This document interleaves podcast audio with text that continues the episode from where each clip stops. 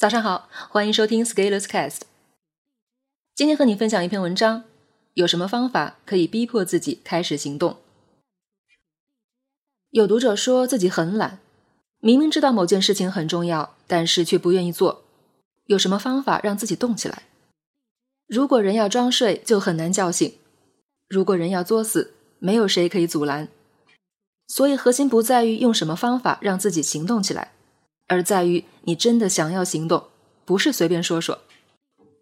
当你诚心想要做点事情的时候，你会自己慢慢找到让自己动起来的方法的。但是有一些人不是这样的，他们会到处问，心态更像那种炫世残肢的小人，参见余秋雨历史的暗角。你看我有病了，多牛叉！你能不能把我治好？你看老子现在可懒了，什么都不愿意做。你有什么办法能让我动起来吗？什么？你没有办法？你不行了吧？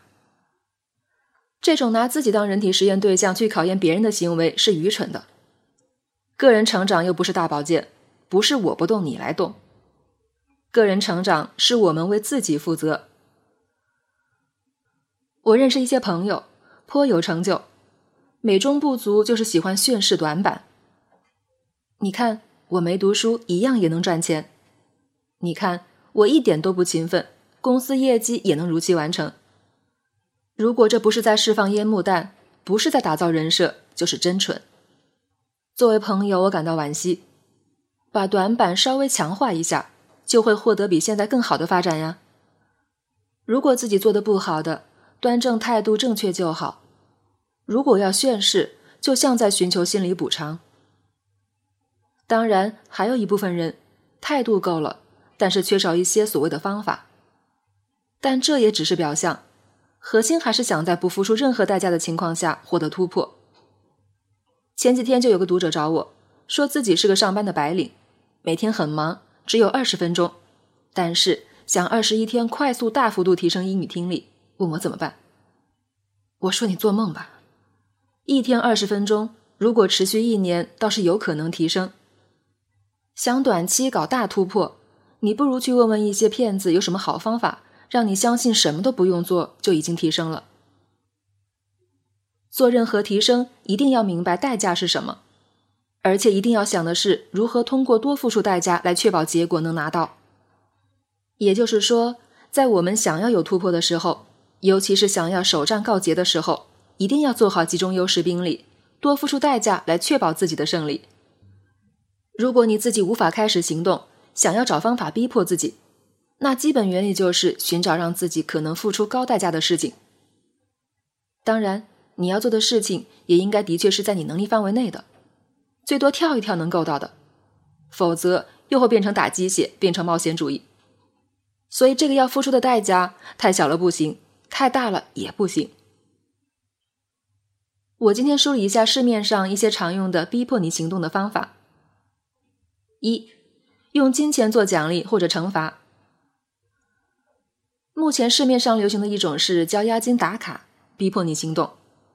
活动结束后，如果符合行动要求，你最开始的押金可以拿回来。为了拿到你的押金，于是你会很努力的做事情。这个对一部分人管用，但是力度不够。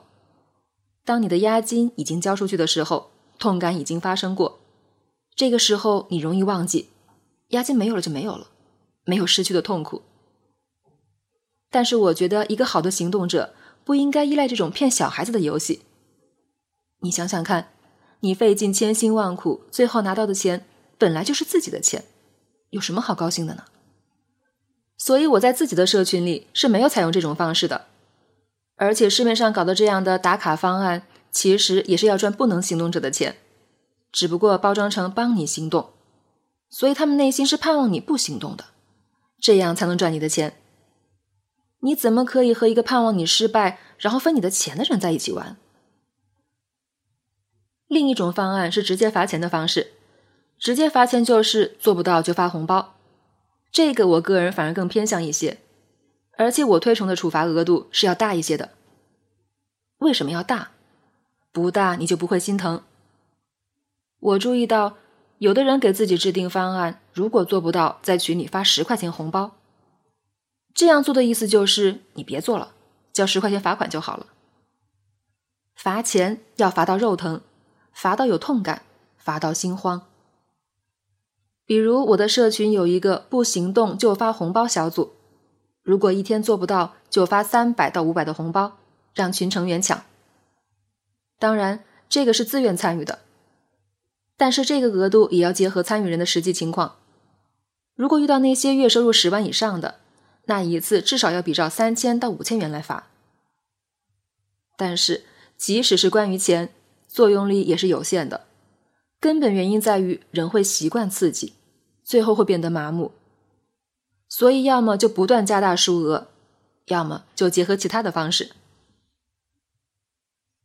二，用面子或者同伴压力。公众承诺有利于推动个人的行为，所以以下行为会有助于你的行动：一，在社交媒体账号上发布你的行动宣言以及兑现与检验方式；二，建立专门的小组。邀请朋友或者社群里的朋友来见证围观。三，加入一些社群，里面的人都在做事，你被氛围感染也行动。这里的核心是利用输出倒逼输入的方式来推动人的行动。参见 Scalers 的另一篇文章，谈谈输出倒逼输入。说一说我们社群里一些有用的做法，比如觉得自己行动力不足的，可以建立一个小组。然后发起人在里面每天早上发布计划，同时晚上汇报完成情况。如果没有做到，就发红包。小组里的其他成员就负责抢红包，以及提供一些反馈。比如，如果你想让自己梳理自己对某个领域的知识，可以建立一个小组，然后每周在里面讲一个小时以上的课程，其他人负责听课，并且提出问题，由你来回答。如果答不上来，发红包。比如。跟着我读书的小伙伴，很多人这辈子就没有读过经典的大部头。最开始上手的时候，情绪通常会低落，主要原因是意识到自己很弱，发现了真相，于是往往容易放弃。这个时候，如果他们看到群里七乘二十四小时都有人在读书交作业，原来很多人都在做，那就不会矫情，更容易做下去。很多事情你可能一个人的时候不想做。多拉几个围观群众，你为了考虑到自己的面子，就会动力更大一些。当然，这样的做法也会有一个关键，就是不能害怕承担责任。遇到一些人害怕被人盯着的感觉，于是喜欢给别人挖坑。他们会说：“我建立一个群，大家一起来打卡。”好像只要有一起两个字，自己的压力和责任就分散了。这样哪一天偷偷摸摸的放弃，也就没有人知道了。勇敢一点，既然你都打算逼迫自己行动了，为什么还要留后路呢？三，核心还是在于自己。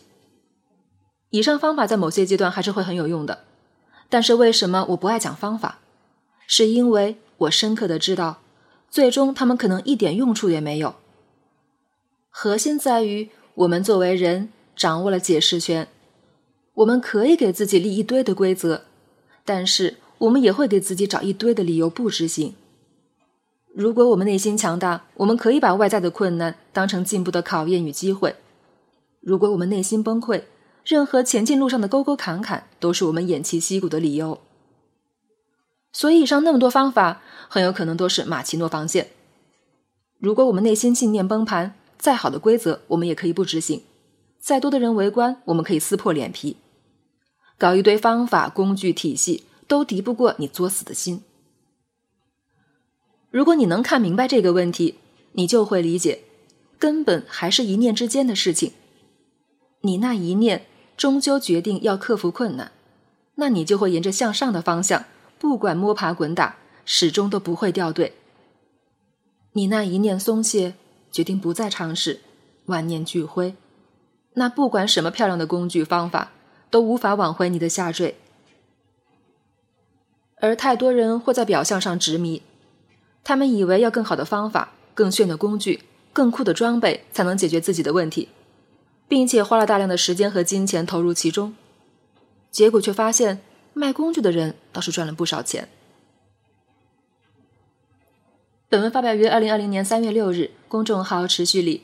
如果你喜欢这篇文章，欢迎搜索关注我们的公众号，也可以添加作者微信 f scalers 一起交流。咱们明天见。